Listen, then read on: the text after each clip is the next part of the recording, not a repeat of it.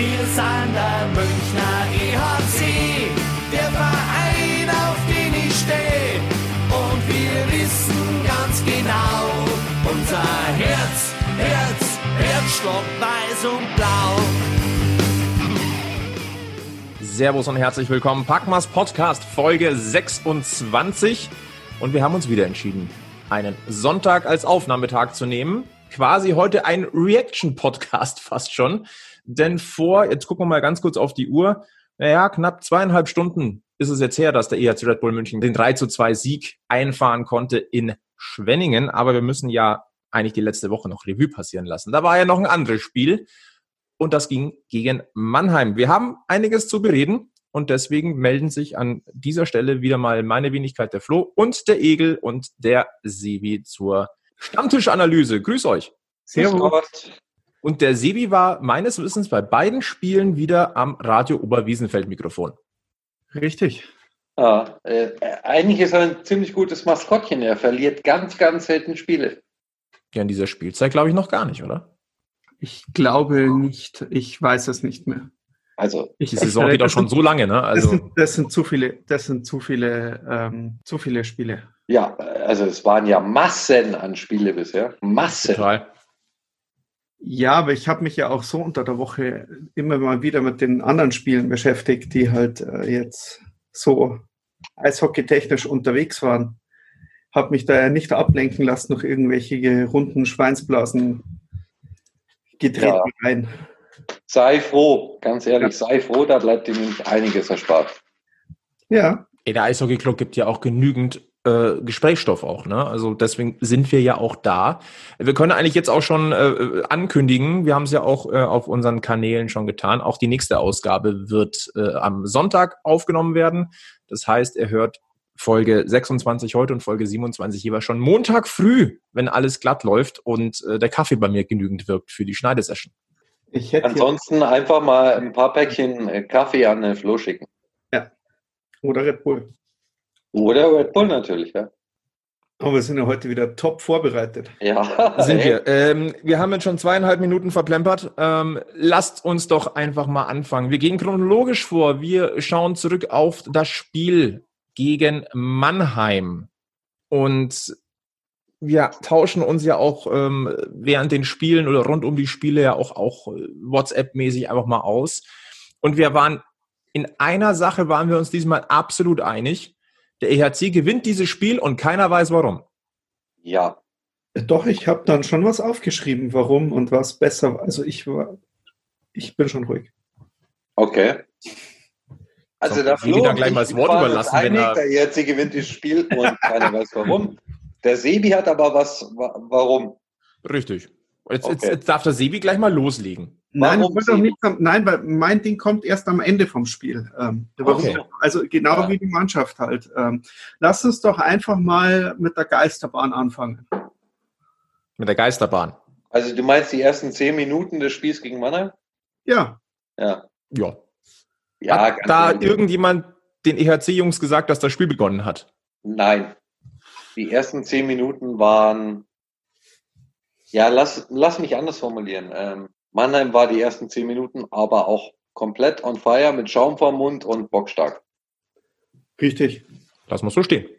Es war schwierig. Mannheim hat es halt auch immer geschafft, jedes Mal, auch wenn die Münchner das Bulli gewonnen haben, da sofort dazwischen zu laufen und sich die Scheibe eigentlich nach dem zweiten Puckkontakt der Münchner sofort zurückzuholen. Und das war halt relativ häufig auch im eigenen Drittel. Und dann hat man halt hinterm Tor schon die Scheibe und hat halt den nächsten Druck aufgebaut. Und Ja, okay. Aber nichtsdestotrotz, ähm, zehn Minuten und das war faktisch so, die ersten zehn Minuten dieses Spiels hat der ERC München nicht einmal aufs Tor geschossen. richtig, erster Torschuss von Patrick Hager kurz danach. Der war nett, aber jetzt auch nicht wirklich. Ähm, also es war jetzt nicht ke- kein gefährlicher Torschuss. Na, ganz ehrlich, also gerade das erste Drittel, da waren wir gar nicht auf dem Eis und Mannheim war komplett bereit. Ja, Mannheim ist aufgetreten wie in einem Heimspiel. Also Ja. die haben ihr Spiel auf Renteneis komplett durchgezogen, aber von Ja, vorne. gut, bis aber, aber man muss sich jetzt aber auch mal anschauen, wie Mannheim angetreten ist. Mannheim tritt hier mit, mit vollem Kader an, mit, äh, mit den eingespielten Reihen und München, das war zusammengewürfelt bis zum geht nicht mehr die Reihen. Also da war ja eigentlich jede Reihe neu in dem Spiel.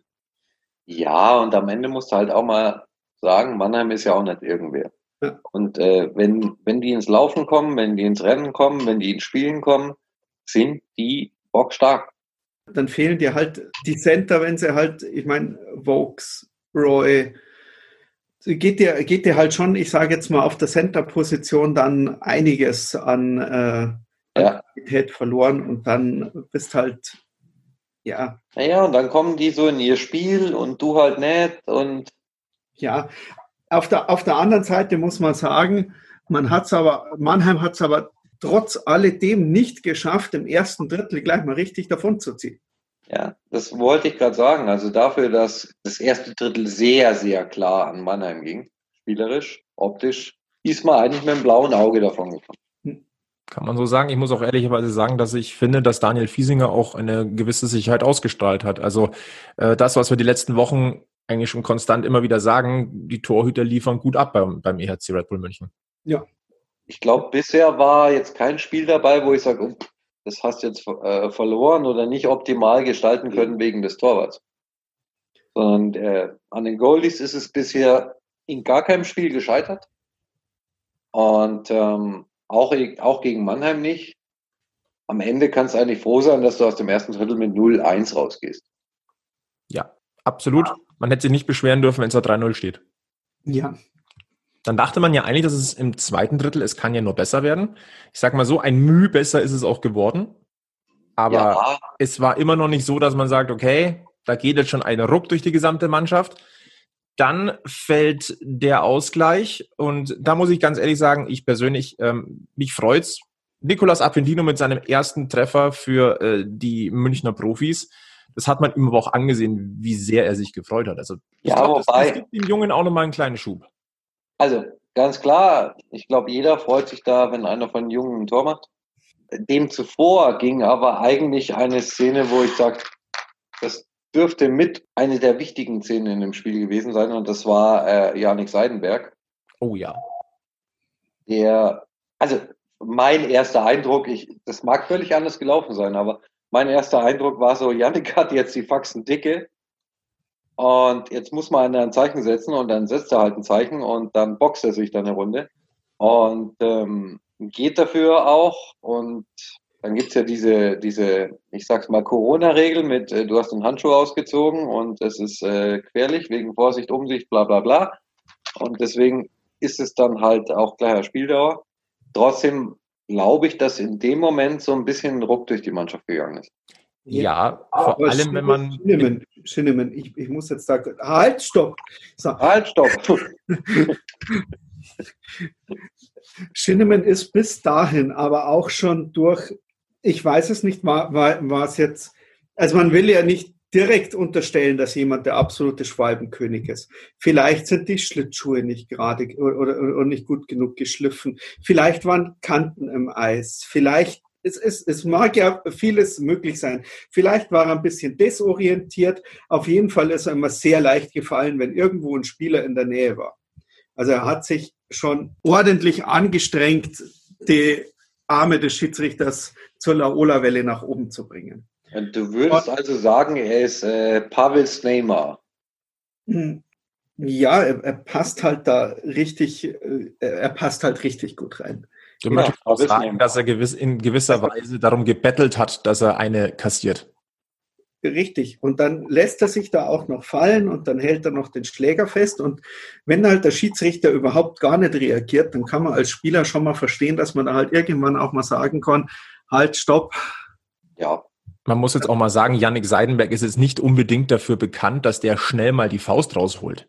Ja. Genau. ja, aber da ist ihm irgendwas auf gut Deutsch auf den Sack gegangen. Ja, dieses, dies, dies, diese, diese ganze Pavel Grosche Eishockey-Einstellung. Und danach war es meines Erachtens zumindest aus Münchner Seite ein anderes Spiel. Fand ich noch nicht. Bin ich auch eher beim Sebi, wenn ich ehrlich bin. Also, ähm, weil das, was du denkst, also klar, das hat München schon einen Schub gegeben, diese, die, die, die Seidenberg-Aktion, gebe ich voll, gebe ich dir vollkommen recht. Aber äh, man, da sollte man ja glauben, dass mit dem Tor dann ein weiterer Ruck durchgeht. Äh, nee, das wiederum nicht. Es hat ja auch nicht so lange gedauert und dann hat es hinten schon wieder gescheppert. Also Ja, ja, zwei vier Minuten. gegen vier Tor, das, das, das war auch, das hat auch so ausgeschaut, als, als, äh, als die Reihe bei vier gegen vier aufs Eis gekommen ist. Also mit Kahun, Mauer, Appendino, Abelshauser, der da noch dabei war. Bei diesem vier gegen vier, da war mir schon so, jetzt willst Don Jackson aber wirklich extrem schnell haben. Und das haben sie auch aufs Eis gebracht und das hat auch funktioniert. Aber dann kriegt man halt gleich hinterher im Anschluss wieder die Strafe. Und äh, die war jetzt auch nicht so, dass man, also oft kann man ja über Strafen diskutieren, da diskutiere ich einfach nicht äh, über die Strafe. Und äh, dass du dann über die komplette Zeit im Powerplay einen, einen, einen Plachter nicht, nicht gedeckt bekommst, ja, das ist auch irgendwo immer wieder. Erstaunlich. Weil dieses Tor, also wie man es so schön sagt, dieses Tor hat der Flo am Tag davor schon äh, bei seinen ähm, Online-Medien gepostet gehabt. ja, ja klar, nein, Ähm, jeder weiß es, Egel. Und das, Ja. hat, das hat man, jeder weiß es, dass Plachter von dieser Position dieses Tor schießt. Und Ja. trotzdem kriegst du ihn nicht im kompletten Powerplay. Irgendwann ist er immer frei. Wir hatten auch einen Michi Wolf, den hast du irgendwann immer frei bekommen auf dieser Seite und irgendwann hat er dieses Tor gemacht. Und jeder hat's gewusst. Jeder. ja, Der Gegner, der Eismeister, die Nachwuchsabteilung, jeder hat's gewusst. ja, die Zeitung von vorgestern hat es auch schon Ja, genau. geschrieben. Also es ist einfach. Aber spricht es jetzt dafür, dass wir uns da dämlich angestellt haben oder spricht das nicht einfach mal, auch wenn du ihn nicht magst, aber spricht das nicht einfach mal für den Plachter? Doch, ich, ich habe ich habe ja gesagt, ich, ich, ich mag ihn nicht und es ist Ding, aber ich sage jetzt mal, wenn der an der Scheibe ist oder so Eishockey-technisch, wenn er, wenn er Eishockey spielt, dann bin ich ja durchaus bereit zu sagen, ja, das schaut schön aus und er ist ein sehr guter Eishockeyspieler. Ich mag halt dieses, dieses Mimimi, leichte Hinfallen und Hinterfotzige nicht. Und da, da, da bin ich mir bei vielen anderen nicht sicher, aber bei Plachter bin ich mir sicher, dass das nicht an Pavel Groß liegt, sondern dass er das von sich aus schon drin hat. Also meistens ist tatsächlich so eine Attitude-Geschichte. Ja, also die zwei haben sich gefunden und äh, Ja, Genau. also spielerisch hätte ich ihn tatsächlich auch gerne mal bei uns gesehen, das ist schon ein paar Jahre her. Ja, aber ich gebe dir da recht. Ich finde es auch schwierig. Das ist für mich auch kein Spieler, den man feiern kann. Hm. Es gibt einfach so Spieler, die können noch so gut sein. Aber das, was sie nach außen transportieren und wie sie sich verhalten, macht es dann einfach schwer, sie irgendwie cool zu finden. genau. Noch irgendwelche Worte zum äh, 1 zu 2 Rückstand? Ah, also ganz ehrlich, auch da muss man natürlich sagen, die Adler machen das, ja, es hört sich immer so platt an, aber sie machen das wie eine Spitzenmannschaft. Sie kassieren einen Ausgleich und äh, sind dann aber nicht irgendwie geknickt, äh, fallen nicht in sich zusammen, sondern äh, suchen weiter den Weg nach vorne, machen dann auch relativ kalt und äh, relativ abgeklärtes Tor. Obwohl München meines Erachtens zu dem Zeitpunkt schon sehr, sehr viel präsenter war als noch im ersten Drittel. Und ähm, alles im Allen liegst du auch nach dem zweiten Drittel zurecht. hin. Das ist richtig. Aber was, was mir vor dem Ende des zweiten Drittels noch aufgefallen und aufgestoßen ist, das war die Strafe von Laken, 39,50. Man hat noch 10 Sekunden gehabt. Man fährt in dieses Drittel rein, man hat Powerplay. Und 10 Sekunden, da geht normalerweise einiges. Man gewinnt dieses Bully relativ deutlich. Es geht zurück an die blaue Linie. Und dann konnte ich überhaupt keinen Zug zum Tor erkennen. Ich meine, die, die Jungs wissen, okay, es sind noch zehn Sekunden, wenn ich aufs Eis fahre, ich habe Powerplay, ich habe das Bulli gewonnen, die Scheibe muss zum Tor. Nein, die spielen den Puck irgendwo in die Rundung.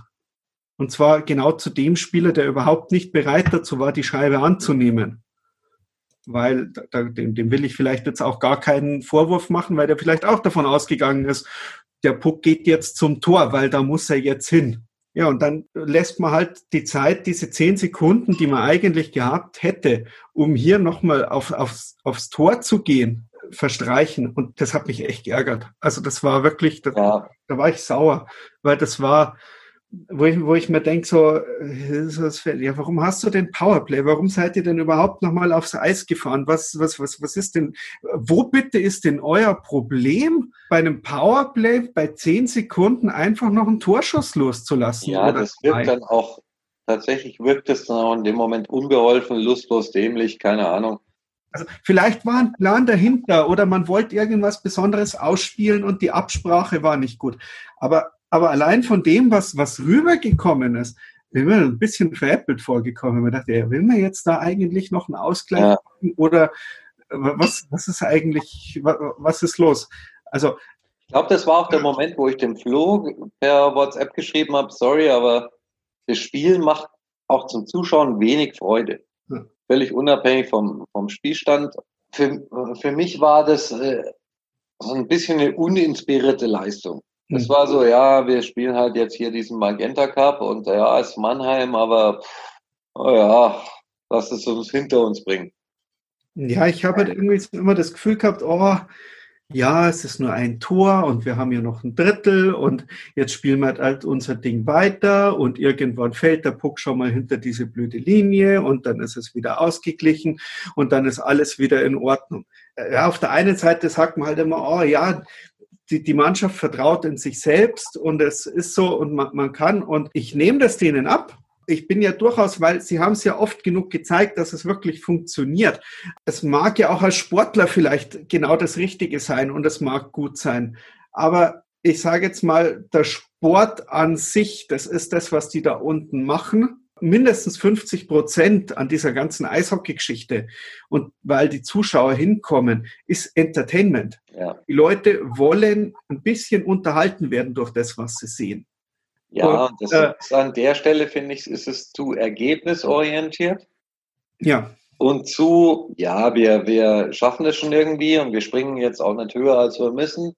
Genau. Und zu wenig ähm, unterhaltsamer Eishockeysport. Und ja. ich glaube, gerade in der jetzigen Zeit und gerade jetzt, wo die Leute nicht in die Halle dürfen, sondern das vom Fernseher gucken, wäre es mehr denn je wichtig, dass da auch, ich nenne es jetzt mal den Entertainment-Faktor, dass der hochgehalten wird. Und ob da ergebnisorientiertes Eishockey mag es am Ende erfolgreich sein, der richtige Weg ist, weiß ich nicht. Denn wie gesagt, also jeder, der mich kennt, weiß, mein Herz schlägt sehr für diesen Verein und sehr für diesen Sport. Aber für mich war es so nach dem zweiten Drittel, jo, wenn jetzt dem Seidenberg sein Fight nicht gewesen wäre, war es eigentlich keine unterhaltsame Geschichte dafür, dass es die beiden deutschen Topmannschaften ja, und trotzdem habe ich in der dritten Pause mit meiner Frau telefoniert. Dann hat sie gefragt, ah, wann kommst du denn heim? Dann sage ich, du, am liebsten wäre ich gar nicht. Aber jetzt habe ich gesagt, pass mal auf, das machen wir jetzt einfach so wie immer. Ja, jetzt machen wir noch den Ausgleich kurz vor Ende und dann äh, äh, gewinnen wir das Ding in der, in, der, in der Overtime.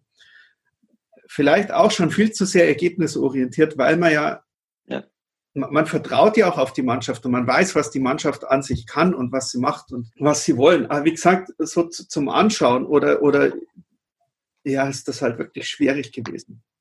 Auf alle Fälle. Es läuft das dritte Drittel, dann gibt es einen Penalty. Nein, nein, Moment, auch da möchte ich wieder, weil da geht es nämlich gleich am Anfang mit diesen 1 Minuten 50 Powerplay weiter, die ja noch übrig waren aus dem zweiten Drittel. Und das hat eben genau das bestätigt. Ja, jetzt schauen wir mal, jetzt laufen wir mal, jetzt das Ding, da war jetzt relativ wenig Druck noch drin in, dies, in diesem Ding. Man hatte immer das Gefühl, ja, irgendwann fällt der Puck schon rein und dann, genau dann, weil viele sagen, Seidenberg war der Wendepunkt in, der, äh, in diesem Spiel. Und ich glaube aber, dass du jetzt gerade angefangen hast, den wirklichen Wendepunkt im Spiel anzusprechen. Darf ich ihn jetzt auch ansprechen, oder?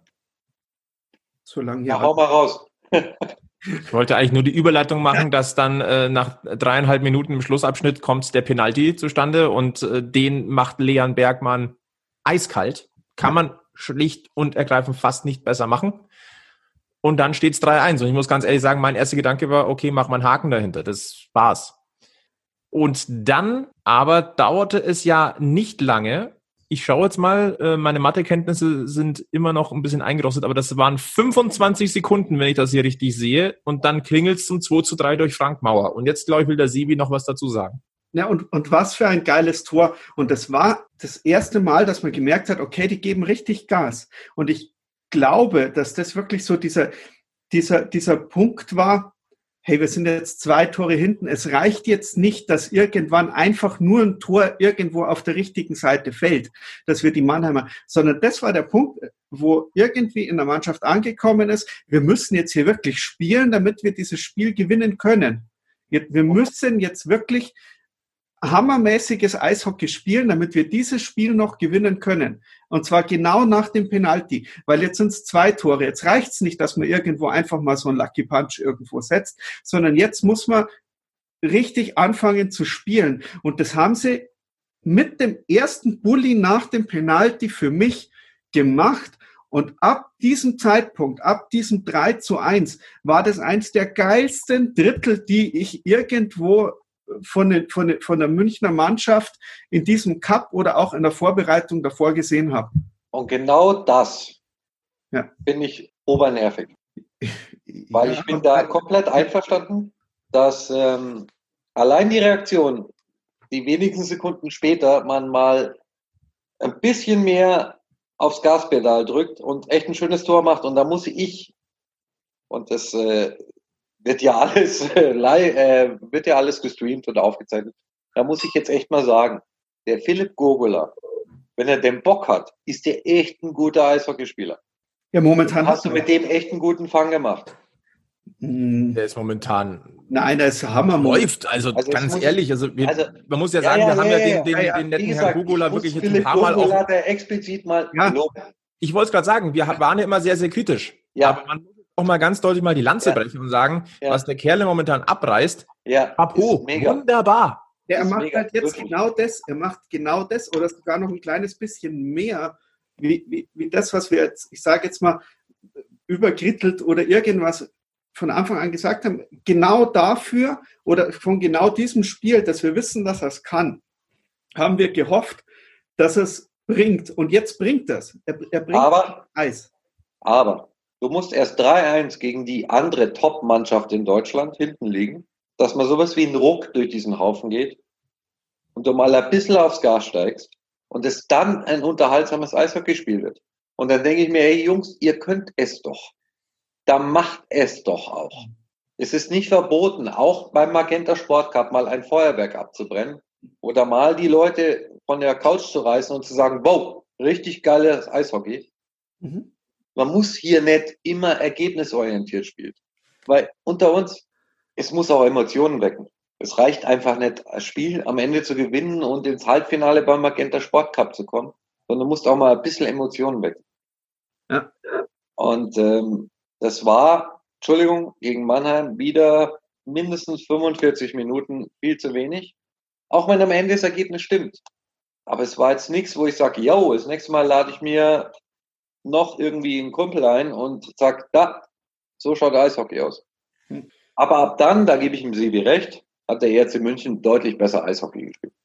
Dann war der EHC Dr. München auch die bessere Mannschaft für meinen Geschmack ja. auf dem Eis. Ja. Danach gab es den Ausgleich durch Maxi Kastner. Auch dort war Philipp Gugula wieder beteiligt.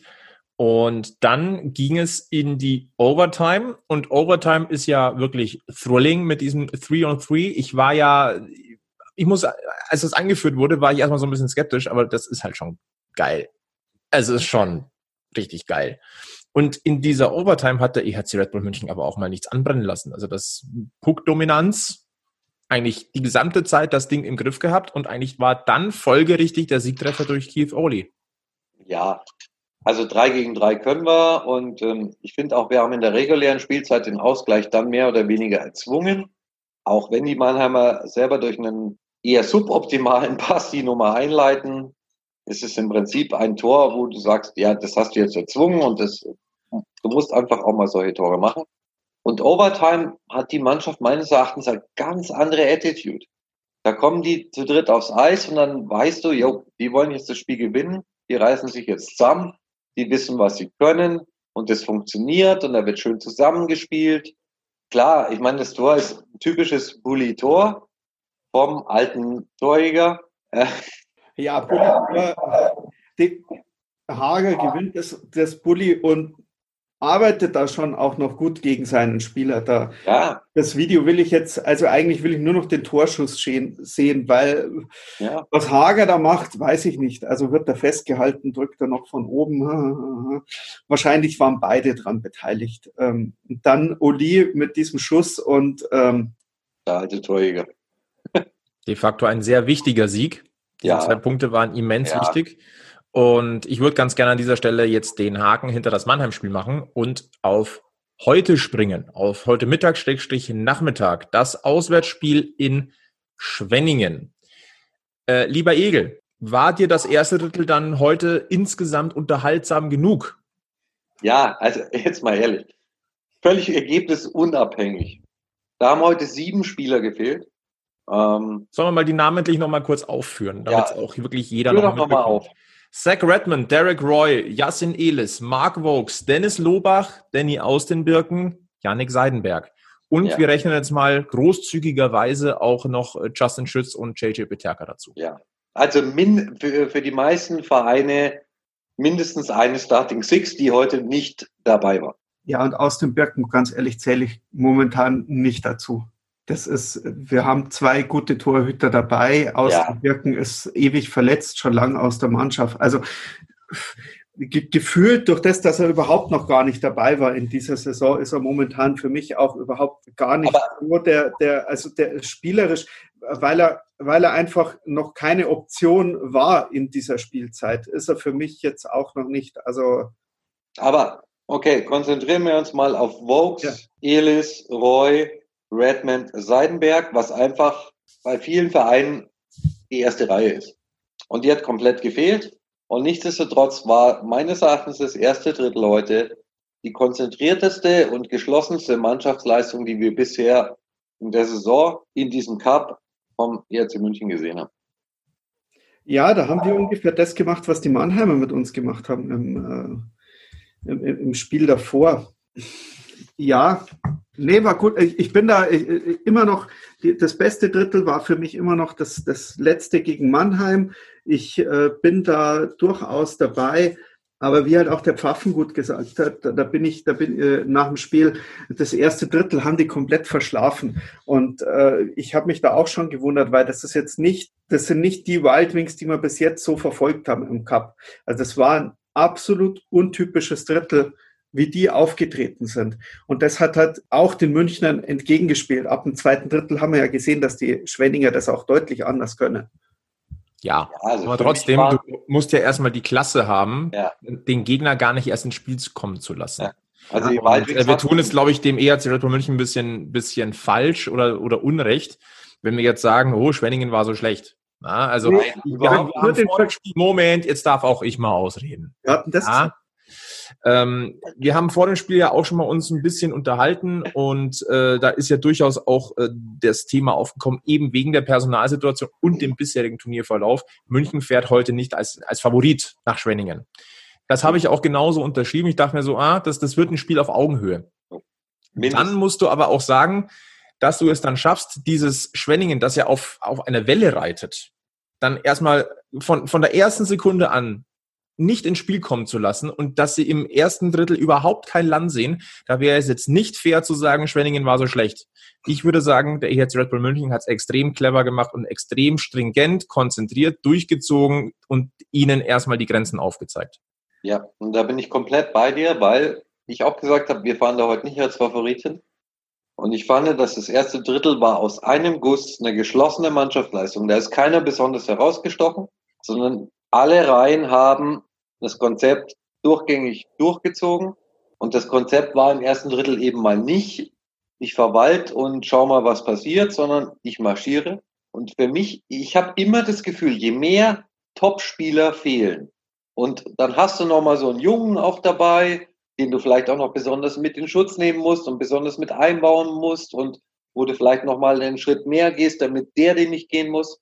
Und schon sieht das alles viel besser aus, wenn wir eben nicht mehr dieses haben, aber da ist ja noch eine Top-Reihe und noch eine Top-Reihe und ich kann die Verantwortung abgeben, sondern wenn jeder weiß, heute muss ich, sieht es komplett anders aus.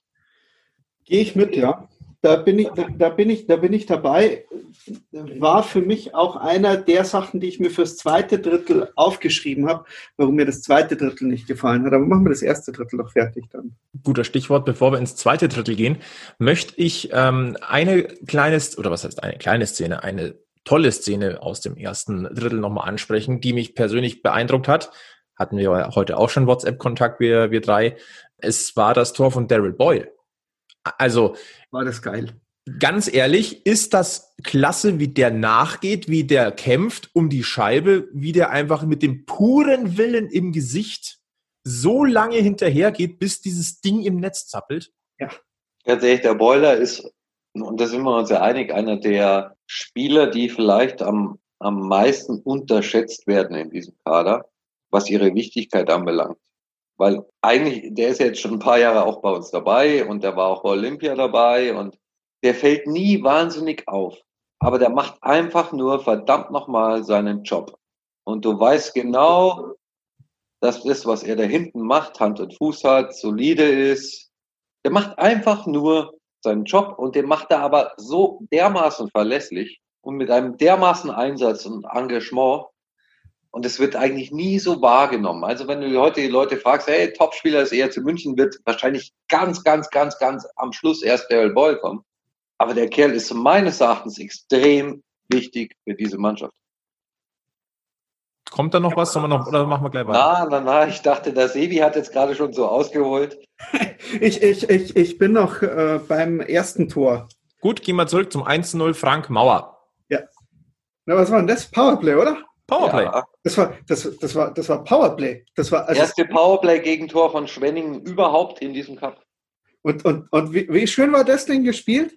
Wie, wie schön, also das ist äh, Abelshauser, Gogula, Kastner, Mauer.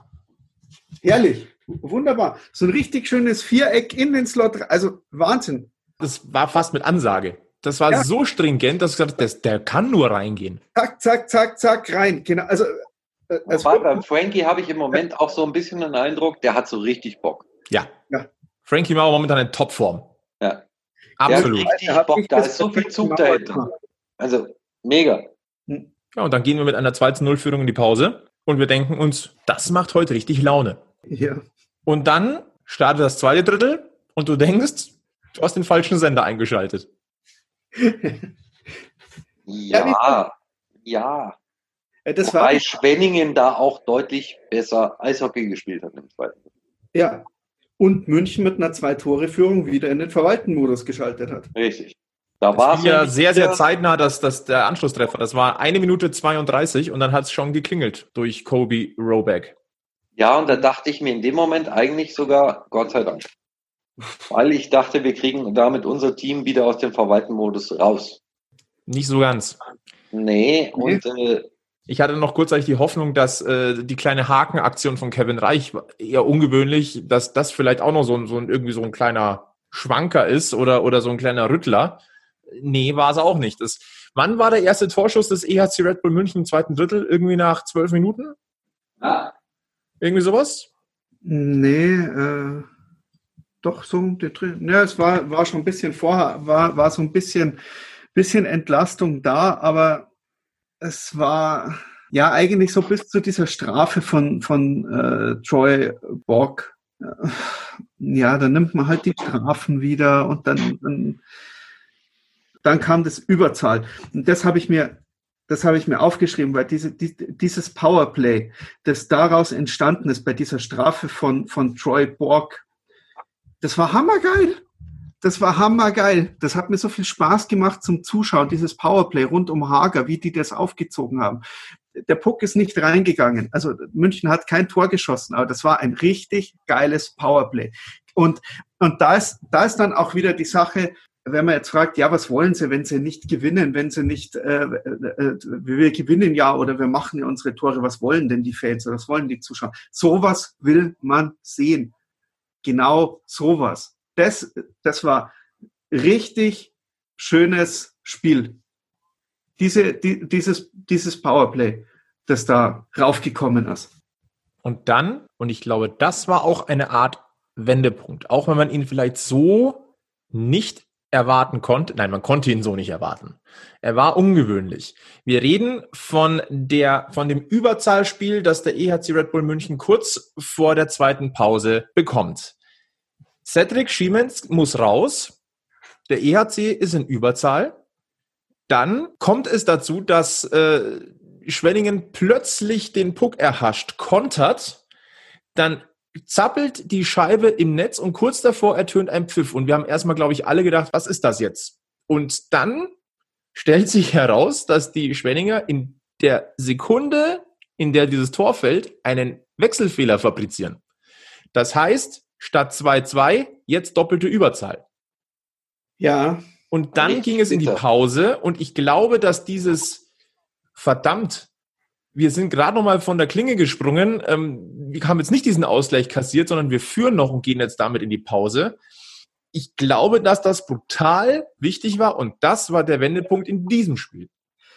Aber aus Schwenninger Sicht komplett bitter, weil also im Prinzip nutzen sie den, Entschuldigung, saudämlichen Pass von Kevin Reich und ähm, machen das auch relativ gut und clever und ähm, machen den vermeintlichen Ausgleich haben halt das Pech, dass sie auf der anderen Seite an der, an der Bank drüben beim Wechsel nicht ganz so glücklich sind. Ja, sind wir ehrlich, das war jetzt kein Verdienst des ERC München, sondern das war ähm, aus Schwenninger Sicht einfach dumm und unglücklich gelaufen. Ja. Ich habe im Moment gesagt, oh, gut, dass keine Fans in der Halle sind, weil ich glaube, dass das Schwenninger Publikum bei diesem Call, so wie ich sie kenne, hätte man wieder viel Geld vom Eis sammeln können. Ja, aber ähm, ja. Und das muss in dem Moment, glaube ich, auch für, für eine Mannschaft so ein Hallo wach sein. Ich hatte ein bisschen befürchtet, dass es eher für die Schwenninger so eine Trotzreaktion auslöst. Aber ich glaube, es war für uns auch so ein Hallo wach. Weiß ich war nicht. Es. War es. Nein. Ich bin, bin ich der Meinung, dass es das war. Weiß ich nicht, weil dann, ich habe sie aufgeschrieben, extra noch, noch während dem Spiel, als Kontrast gleich neben dieses hammergeile Powerplay, das wir davor gesehen haben, spielt man dann fünf gegen drei Überzahl und zwar äh, äh, noch einiges an Sekunden runter. Ja, das war halt so dieser riesen Kontrast zu diesem hammergeilen Powerplay von vorhin, weil es war einfach schlecht und ideenlos runtergespielt, dieses fünf gegen drei. Und, und auch da wieder genau wie, wie beim äh, Spiel gegen Mannheim Ende des zweiten Drittels, dieses Powerplay, wo man halt wieder sich denkt, von wegen, hey, warum spielst du denn Powerplay? Warum seid ihr denn jetzt gerade auf dem Eis? Es geht doch darum, diese schwarze Scheibe in dieses Tor reinzubringen. Wenn nicht bei doppelter Überzahl, wann denn dann? Und da hat man dann wieder angefangen, ums Tor rumzuspielen. Das hat mich geärgert. Ja, absolut richtig. Aber wir wurden hier eines Besseren belehrt, denn dann ging es ins letzte Drittel und das war dann wieder das freundlichere Gesicht des EHC Red Bull München.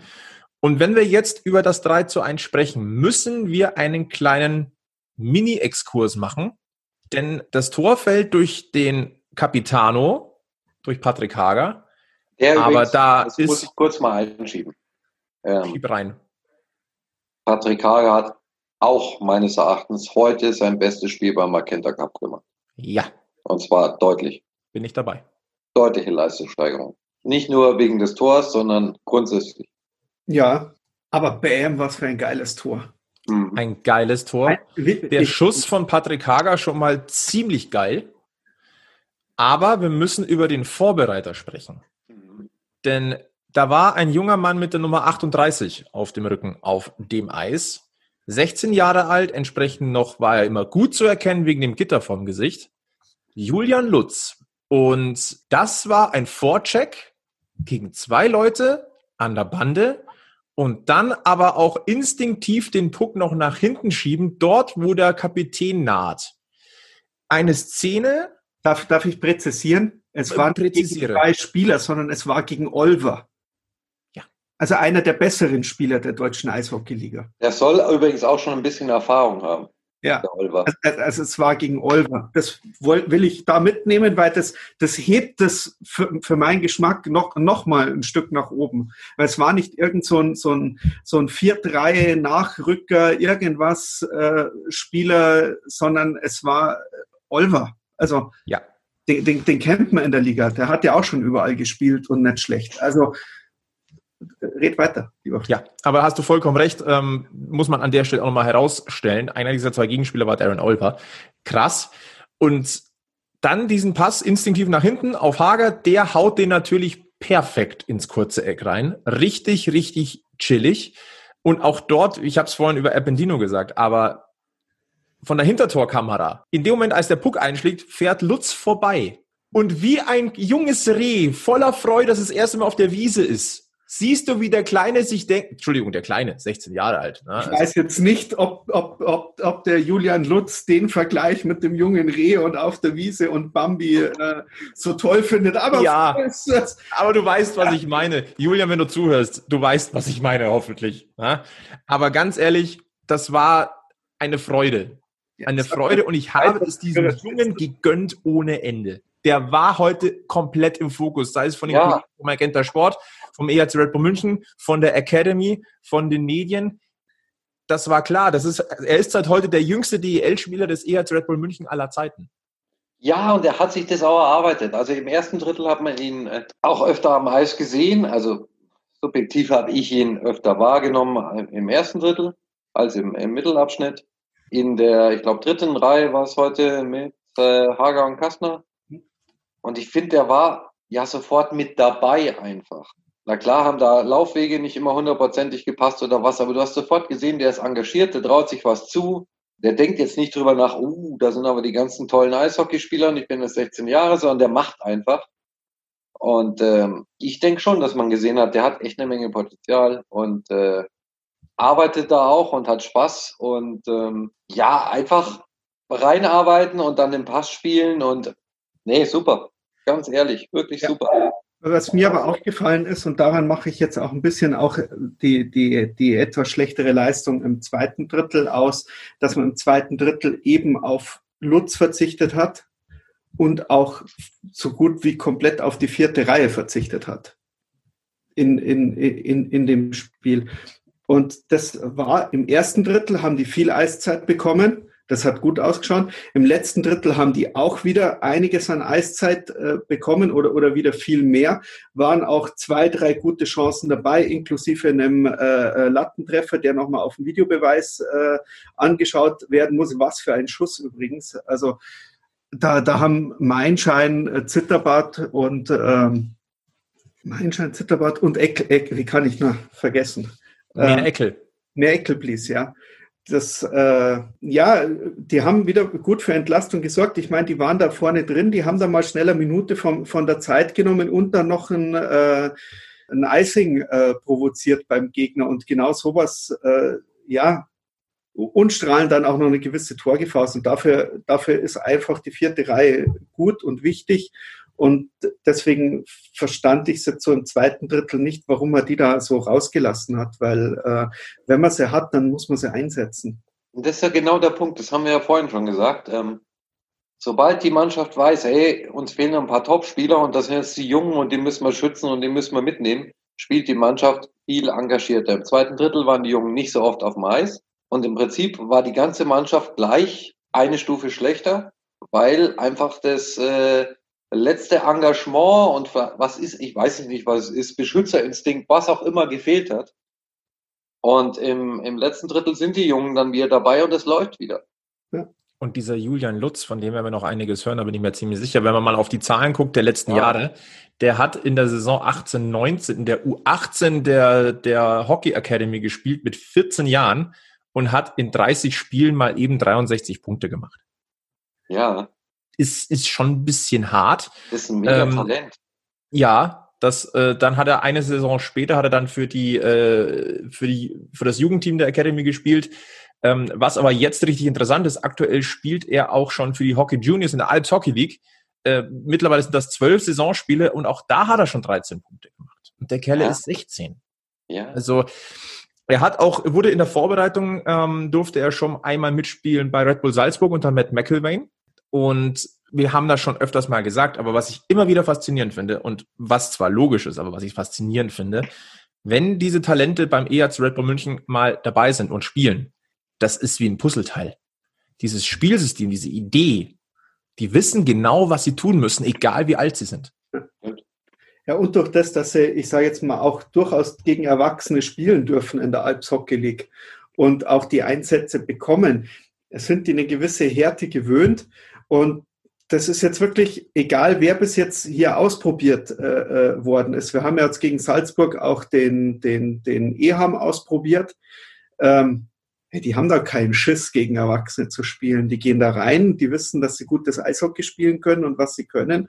Und äh, die, die ziehen das durch. Und äh, ich, ich finde das total schön, auch mal zu sehen, oder das, was jetzt die Mannheimer auch hatten, so in, in den letzten Jahren immer, dass man auch durchaus die, die, die Nachwuchs, die Akademie ein bisschen verfolgen kann und sich aber auch schon dort einfach ein bisschen drauf freuen kann, wer denn so in den nächsten Jahren nachkommt.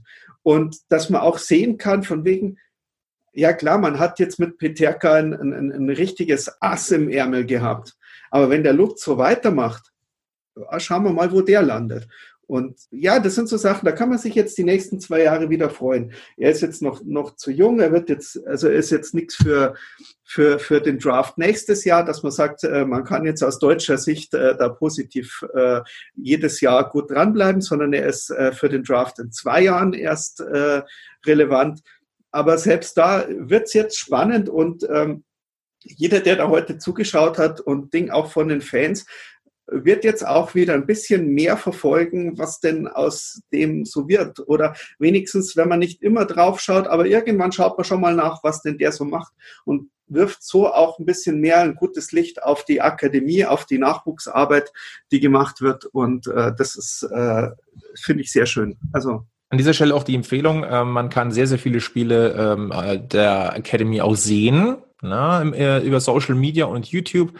Empfehlen wir an der Stelle einfach mal. Äh, die Youngster von morgen, die man vielleicht dann oder im, im Falle jetzt von äh, Julian Lutz mal auch im Münchner Trikot sieht, ähm, sollte man immer mal wieder ein Auge drauf werfen. Lohnt sich definitiv.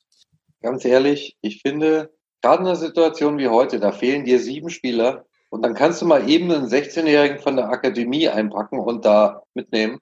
Und der passt sofort ins System und du hast sofort das Gefühl, wow, der hat Potenzial. Das ist echt Luxus. Total. Also es ist wirklich, es ist wirklich so, als, als hätte er eine gute Fee irgendwo gehabt. So, äh, du hast einen Wunsch frei, ja, ein Punkt pro Spiel hätte ich gern und äh, das zieht er durch. Also äh, egal in welcher Liga, egal gegen welchen Gegner, ein Punkt pro Spiel mindestens hat er. Soll er so weitermachen? Best. Ähm, schauen wir mal, wie oft wir ihn in nächster Zeit sehen werden. Ich glaube, den ein oder anderen Einsatz von ihm dürften wir in den nächsten Wochen und Monaten, sei es noch beim Magenta Sport Cup oder auch dann in der DL durchaus sehen. Bevor wir kurz gucken, wie es weitergeht, äh, würde ich gerne ein Thema ansprechen. Äh, in Schwenningen hat das Eis ja jetzt mittlerweile NHL-Fläche oder NHL-Größe. Ähm, ich fand es durchaus nicht unspannend zu sehen, was der EHC Red Bull München auf dieser kleineren Eisfläche macht ich fand das Interview mit Maxi Kastner am Spielende ganz witzig, als er gemeint hat, es war schon ein bisschen komisch. Ich habe mich mal ähm, angeboten, um den Pass anzunehmen und plötzlich war da schon eine Bande. Da musste ich selber lachen. Hm. Und es gab in der Magenta Sportübertragung auch einmal die Theorie, dass in der Academy auf NHL-Flächen trainiert wird. Das ist nicht der Fall. Dort ist ganz normal europäisches Format. Ja. Das heißt, das Team wusste das eben nicht irgendwie aus dem Sommercamp oder sonst irgendwas. Nein. Wer hatte diese Theorie? Das wurde, wurde doch zwischen, also zwischen Jan Lüdecke und Patrick Ehelechner mal ganz kurz für, für zwei Sekunden äh, mal äh, diskutiert und da war die Vermutung, dass in der Academy die, ähm, die Eisfläche auf äh, NHL-Größe ist. Möchte ich den beiden Herrschaften empfehlen, sie mal zu besichtigen. Ich durfte das schon zweimal machen. Ich, ich würde gerne ja. das Spiel abschließen noch ja. vorher, weil es gab ja noch ein Tor durch Tyler Spink in äh, Unterzahl, äh, das man äh, hergeschenkt hat, sage ich jetzt einfach mal. Äh, das war auch wieder so, so eine Geschichte, wo man das eigene Powerplay vielleicht nicht ganz so konsequent aufgezogen hat. Also wir haben gewonnen, das ist geil, wir sind Tabellenführer, ist das Ding, aber wenn wir über das Spiel reden, müssen wir über die letzten zwei Minuten auch noch reden. Und ähm, da haben wir uns schon gut über die Zeit gerettet. Ja, ja, ja da war man, glaube ich, gedanklich auch schon stellenweise. Da war sie zu sicher. Heim. Ja. Dann war sie zu sicher, jetzt sind wir in Überzahl auch noch und äh, spielen die letzten zwei Minuten eine Überzahl genau. safe runter. Genau, war nicht. Man hat noch das äh, Tor äh, durch die Spinks äh, sich eingefangen und ähm, dann kommen wir zu den Interviews, nach den, nachdem sie sich alle nochmal rege unterhalten haben auf dem Eis. Ja. Wollt die, wollt die Frage über die NHL-Größe nicht noch, da wollte noch nichts, nichts mehr dazu sagen. Nö, der funktioniert. Okay, ja, gut. So, alle, alles, was ich dazu sagen kann, ist, es wäre cool, wenn man es mal schaffen würde, international auf einer Eisfläche zu spielen. Scheißegal, ob in Europa oder in den USA. Eine Eisfläche. Gut. Dann ist alles dazu gesagt. Dann Passt. würde man vielleicht in Nürnberg auch irgendwann mal das Eis sehen, wenn man im Gästeblock steht. Ja, aber das wird ja nicht kürzer. Es wird ja nur schmäler. Ja, aber wenn, wenn alles einheitlich ist, kann man ja vielleicht mal eine Halle verlässlich auch so bauen. Umbauen, was auch immer. Egal. Ja. Ähm, Wir wollten zu den Interviews kommen nach dem Spiel. Die Einmal ich Maxi Kastner. Die Den hab haben ich wir ja schon zitiert. Gehört. Ich habe nur gesehen, dass es nach dem Spiel ähm, Gesprächsbedarf gab zwischen ein, zwei Spielern noch. Gab's, es gab auch ähm, nach dem Spiel noch Strafen und zwar gegen Keith Oli und Tyler Spink. Wobei natürlich Nachstochern nach dem Schlusspfiff auch nicht die Feine ist, muss man auch ehrlich sagen. Aber letztlich, mein Gott, also ist passiert, gehört dazu. Ja, Keine und ich meine, bei den beiden Interviews, das war natürlich auch clever von den Kollegen von Magenta Sport, dass sie mit Maximilian Kastner gesprochen haben und mit Daniel, äh, Daniel Pfaffengut, denn genau die beiden sind noch mal aneinander geraten. Die sind auch im ersten Drittel übrigens mal aneinander geraten. Und äh, ja, wir haben, wie gesagt, über Maxi Kastner gerade schon mal kurz gesprochen, der wurde Man of the Match wegen seinen beiden Vorlagen. Ähm, und dann kam die Frage auf, ja, wie, was war denn da los? Zwischen ihnen beiden und Daniel Pfaffengut äh, antwortet einfach mal, äh, ist alles gut und äh, wir, es wird richtig heiß, wenn wir uns dann äh, in der Liga wiedersehen. Ja, aber da hätte ich mir schon gewünscht, dass man da irgendwo äh, das Mikrofon äh, nochmal aufgedreht hätte, nachdem man ja gesehen hat, dass die zwischen den Interviews noch ein bisschen aufeinander zufahren, ohne dass dann, also ah, das hätte noch spannend sein können. Ja, Hätte mal gerne noch ein bisschen reingelust, was die zwei sich so zu erzählen haben. das wäre schon interessant. Ja, natürlich, gewesen. der Maxi tut sich da gerade leicht mit seinem äh, Goldfischglas, das er im Moment ja hat. Ähm, da ist man nicht mehr ganz so leicht äh, auszunocken. Am Ende, Hinweis, ganz am, äh, ehrlich, am 10. Januar das erste äh, Liga-Duell gegen Schwenningen. ja, bis dahin ist er das längste rum ums Eck. Also, Ja, sollte. Ja. Ge gehen wir mal davon aus. Ja. Aber jetzt war es äh, eine Frage so zwischendurch, da würde mich jetzt eure Meinung interessieren. McWilliam, drittes Spiel, ist ja immer noch Tryout-Status. Also ich, heute war er etwas unauffälliger, wobei unauffälliger heißt für meinen Geschmack äh, in Sachen Verteidigung immer passt, weil unauffällig heißt kein Fehler. Ich finde ihn so weit, so solide und so zuverlässig, dass er eine absolute Verstärkung ist. Ich würde ihn auch behalten. Ja. Silvi? Ich, auf jeden Fall, durch das, dass uns eh, man sieht ja, wie schnell die Verteidiger ausgehen. Redmond heute nicht dabei, Seidenberg nicht dabei und, und, und schon hast wieder Probleme. Und ich muss auch ganz ehrlich sagen, der Quas, ja, der ist als Verteidiger aufgeführt. Der, der hat mir in der, in der Reihe, also im Sturm, also immer wenn Quas im Sturm aushilft, gefällt es mir eigentlich ganz gut, was er spielt. Wenn er hinten in der Verteidigung irgendwo mit drin ist, dann gefällt mir das oft nicht so gut hat er heute auch Strafe gezogen, also ziehen müssen oder, oder ja, wie gesagt, Behalten. Mac- McWilliam auf jeden Fall behalten, ist äh, einer der besseren in, in seinem Fach, äh, den man auch für die Liga, für die DL sehr gut gebrauchen kann. Und ähm, ich glaube, ja, er ist, er ist gut. Lass ihn jetzt nochmal deutlich besser ankommen. Natürlich, die erst, das erste Spiel, das war, war gezeigt, da wollte er gleich mal zeigen, was er kann und dass er da ist. Jetzt ist er schon so ein bisschen im System und im Spiel äh, mehr drin. Ja, Verteidiger ist immer schwierig. Da hoffe ich, dass er schneller gut reinkommt und nicht so lange braucht. Äh, wie jetzt ich glaube, dass es bei ihm so ein bisschen in die Richtung der Boy gehen könnte. Sprich, äh, macht hinten seine Aufgabe, fällt nicht weiter auf, ist aber wichtig für die Mannschaft. Ja, So, lass uns mal einen Blick drauf werfen, was im Magenta Sport Cup in der Gruppe B jetzt noch ansteht. Da geht's erst am Donnerstag weiter und zwar mit dem Spiel Berlin gegen Mannheim. Und das ist für den EHC Red Bull München durchaus nicht uninteressant, denn wir reden jetzt hier ges- gesetzt in Falle, die Berliner momentan komplett von der Rolle. Ja? Ähm, aber wenn die Berliner Mannheim schlagen, ist der EHC Red Bull München bereits für das Halbfinale qualifiziert. Weil direkter Vergleich gegen Mannheim gewonnen. Nicht nur das, äh, dadurch, dass München am letzten Spieltag gegen Berlin spielt und Schwenningen gegen Mannheim, nehmen sich Schwenningen und Mannheim gegenseitig ja die Punkte weg. Das heißt, da könnte keiner, da kann der EHC nicht mehr auf Platz drei rutschen. Also unter uns, ähm, ich sehe überhaupt nicht, wie Berlin gegen Mannheim irgendwas äh, gewinnen will, aber okay. Wir wetten ja. trotzdem drauf. So, ich mache Berlin ist äh, vielleicht mal, also das nur am Rande, Katastrophe. Also eigentlich, ganz ehrlich, München muss auf München schauen, einfach seine Spiele gewinnen und äh, es ist ja nur noch eins. Wir und denken von Spiel zu Spiel und am Ende wollen wir natürlich im Finale stehen und das gewinnen. Natürlich. Also äh, Donnerstag Berlin gegen Mannheim, Samstag Berlin gegen München, Sonntag Schwenningen gegen Mannheim. Ja, für die ersten zwei Plätze wird es reichen. Also nach dem Spiel heute sage ich das auch. Ja. Na. Und dann stoßen wir auf eine Gegner der Todesgruppe A.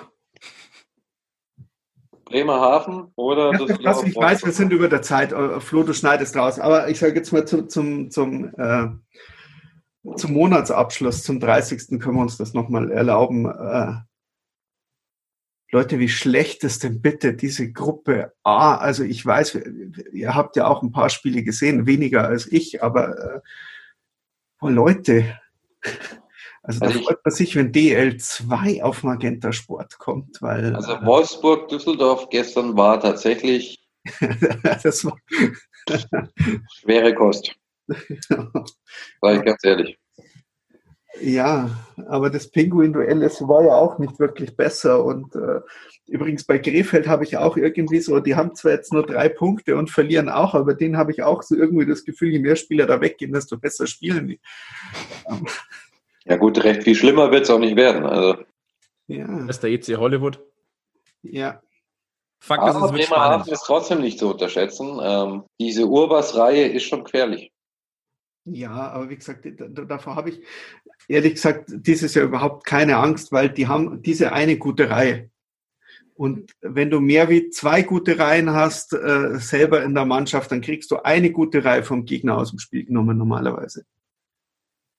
Ja, also im Normalfall ist für München der Weg über den Sieg des Magenta Sportcups einfach nur der erste Schritt in Richtung Deutsche Meisterschaft 2021. Boah, da müssten wir jetzt, könnten wir jetzt wieder auf die letzten Folgen verweisen, wo wir über das ähm, Best of Three Thriller Gedöns reden müssen. Deutscher Meister das haben wir schon.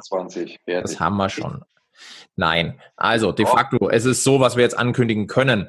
Wir werden auch die nächste Folge am Sonntag aufnehmen. Das bedeutet, dann ist ganz frisch klar, wer denn hier durch ist in der Münchner Gruppe.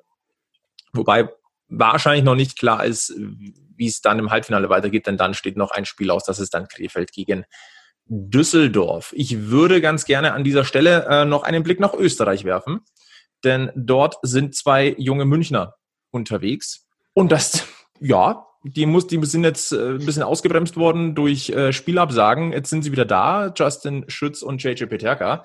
Am Freitag spielte Salzburg gegen Fehervar. Endergebnis 5 zu 3, fünf Vorlagen von JJ Peterka. Kann man machen. Und heute äh, ein 10 zu 2 Erfolg gegen Graz. Äh, JJ Peterka zwei Tore, eine Vorlage und Justin Schütz drei Vorlagen. Wenn die in der Form bleiben, dann schön. Wobei man natürlich dazu sagen muss, ein JJ Peterka wird jetzt dann unmittelbar zur U20-Nationalmannschaft stoßen für die WM. Da ist davor noch eine wochenlange Quarantäne notwendig. Und wir gehen eigentlich auch davon aus, dass eigentlich nur Justin Schütz zum Start erstmal dem EHC Red Bull München wieder zur Verfügung steht. Und bei JJ Peterka ist dann die Frage, NHL ja oder nein. Aber auch Justin Schütz ist äh, Grund genug, sich auf ihn zu freuen. Ja. Auf jeden Fall. Vor allem für meine Tochter. Ah. Ja, ganz ah. guter Fan an der Stelle nochmal. Mm. Sehr groß. Allein deswegen muss der Justin wieder ans Oberwiesenfeld. Hilft ja, ja. Natürlich. Kann sich einen schlechteren Schwarm für seine Tochter vorstellen. Ich sehe schon, da träumt jemand vom Schwiegersohn. nee, Justin, wenn du das hörst, Werbung bitte an. Da ist noch Zeit. Ganz genau. Da, da ist noch ganz viel Zeit. Absolut. Ähm, bevor wir den Deckel drauf machen auf äh, Podcast Folge 26, würde ich ganz gerne auf eine Sache nochmal hinweisen. Wir haben das schon mal angesprochen, jetzt ist es möglich. Das Vermissenbuch der Düsseldorfer EG ist jetzt auf dem Markt mit allen vermissen äh, Folgen. Unter anderem auch äh, natürlich über den EHC Red Bull München, auch die Antwort der jeweiligen Vereine, auch des EHC Red Bull München. Äh, ich habe es schon bestellt. Es gibt drei Preiskategorien. 12 Euro ist der Basispreis. Davon geht dann ein Euro an die Nachwuchsförderung des DEB. Bei 13 Euro geht ein weiterer Euro noch an die Düsseldorfer EG in den, äh, als Solidarität. Und bei 15 Euro wird quasi noch eine weitere deutschlandweite Aktion unterstützt.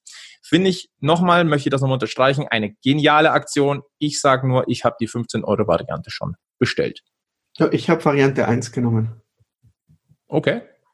Ich bin da. Eigentlich kann man das nur jedem ans Herz zu legen, das, äh, das Ding zu bestellen, weil schon allein an in, in zehn Jahren schaust du dieses Buch an und denkst dir, wow, wisst ihr noch damals die mhm. so. Und dann tust du noch ein gutes Werk damit. Und ganz ehrlich, da hat sich jemand echt Mühe gegeben. Also kann man jedem nur ans Herz legen. Absolut. Wollen wir euch auch an dieser Stelle ans Herz legen. Ähm, der Vollständigkeit halber noch ähm, sagen wir mal ganz kurz, die ersten Spiele des EHC Red Bull Münchner DEL. Erster Spieltag gleich mal zu Hause gegen Augsburg, das ist der 20. Dezember. Danach Straubing, Nürnberg, Mannheim, Ingolstadt und Schwenningen. Das sind dann die ersten Spiele in der Liga. Was wir noch ankündigen können, ähm, wir feiern ja jetzt dann in den nächsten Tagen sechs Monate Packmas. Die Zeit ist vergangen wie der Wahnsinn. Ähm, wir sind sehr, sehr happy, ähm, auch für, die, für das Feedback, was wir von euch bekommen und auch für mittlerweile über 1800 Podcast-Abonnenten. Erstmal vergelt's Gott, merci euch. Und äh, wir planen in, den, in naher Zukunft, also in den nächsten Tagen, vielleicht Wochen, eher Tagen, eine kleine Online-Umfrage zu machen. Wir wollen ein bisschen Feedback von euch haben. Äh, was gefällt euch, was gefällt euch nicht? Äh, sind wir euch zu aufgedreht? Äh, hat der Sebi ein zu großes Mundwerk? Ist der Egel zu direkt? Bin ich zu neutral? Keine Ahnung, was wir da alles fragen werden. Aber uns wird es natürlich helfen, wenn ihr da dann mitmacht. Die Links dazu werdet ihr natürlich dann auch auf unseren Kanälen finden. Und äh, natürlich dürft ihr uns weiterhin folgen, wenn euch gefällt, was wir tun. Facebook, Instagram, Twitter. Und ich möchte nochmal sagen, dass wir ziemlich geile Hörer haben. Alleine diese Packmas Laterne, die wir da als Foto zugeschickt bekommen haben.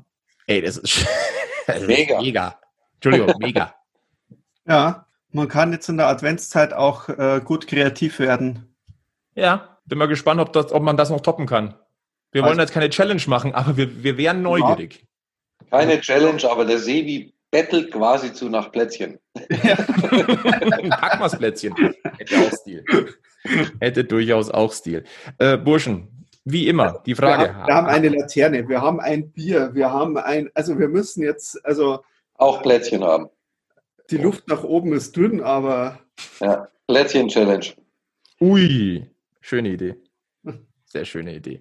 Packmas Podcast, Folge 26. Äh, schön, dass ihr mit dabei gewesen seid. Bleibt uns treu. Von euch verabschieden sich meine Wenigkeit, der Flo, der Egel und der Sebi. Servus. Wiedersehen. Und ganz wichtig, immer schön am Puck bleiben. Bis zum nächsten Mal bei Packmas.